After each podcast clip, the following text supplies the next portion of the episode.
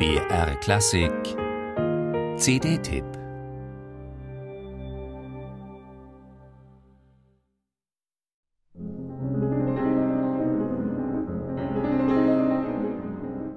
Es gibt immer noch zwei Möglichkeiten, über Yuja Wang zu reden. Bei der einen geht es um Musik, bei der anderen um Klamotten.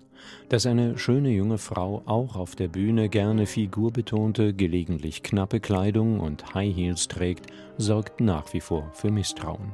Darf eine seriöse Interpretin klassischer Musik so auftreten? Und soll das Äußere nicht davon ablenken, dass Yuja Wang bei aller technischen Perfektion musikalisch letztlich wenig zu sagen hat? In China geboren ist sie obendrein, und das Vorurteil, Musiker aus Asien seien eigentlich außerstande, den Tiefgang von Beethoven oder Brahms zu erfassen, gehört keineswegs der Vergangenheit an. Um Beethoven oder Brahms geht es nicht in Yuja Wangs neuem Album, einem Konzertmitschnitt aus der Berliner Philharmonie vom Juni dieses Jahres. Der Abend war neben drei Etüden des Ungarn George Ligeti ausschließlich russischen Komponisten gewidmet: Rachmaninow, Skriabin und Prokofjew.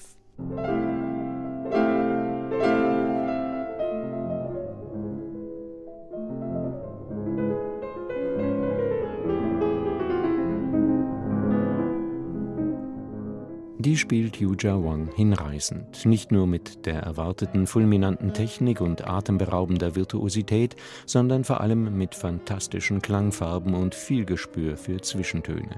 Wie sie die aberwitzig dichte Polyphonie in Alexander Skriabins zehnter Klaviersonate auffächert und hörbar macht, ohne dem Spätwerk seine mystisch versponnene Aura zu rauben, das ist großes Klavierspiel.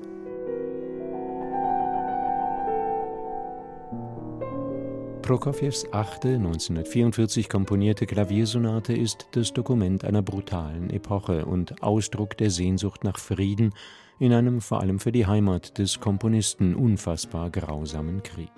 Haltlos schwankt das Stück zwischen lyrischer Verträumtheit, unheimlicher, untergründiger Bösartigkeit und dramatisch aufgetürmten Bruitismen. Yuja Wang zwingt den Facettenreichtum des halbstündigen Riesenwerks unter einen großen Spannungsbogen.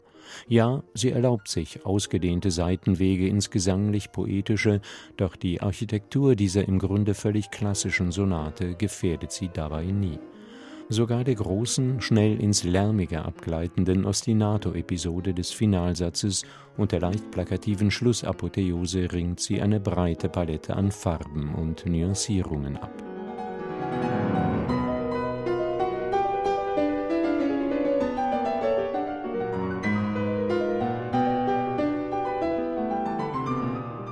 Das gilt genauso für Ligetis verrückt anspruchsvolle Etüden und ohnehin für Sergei Rachmaninow.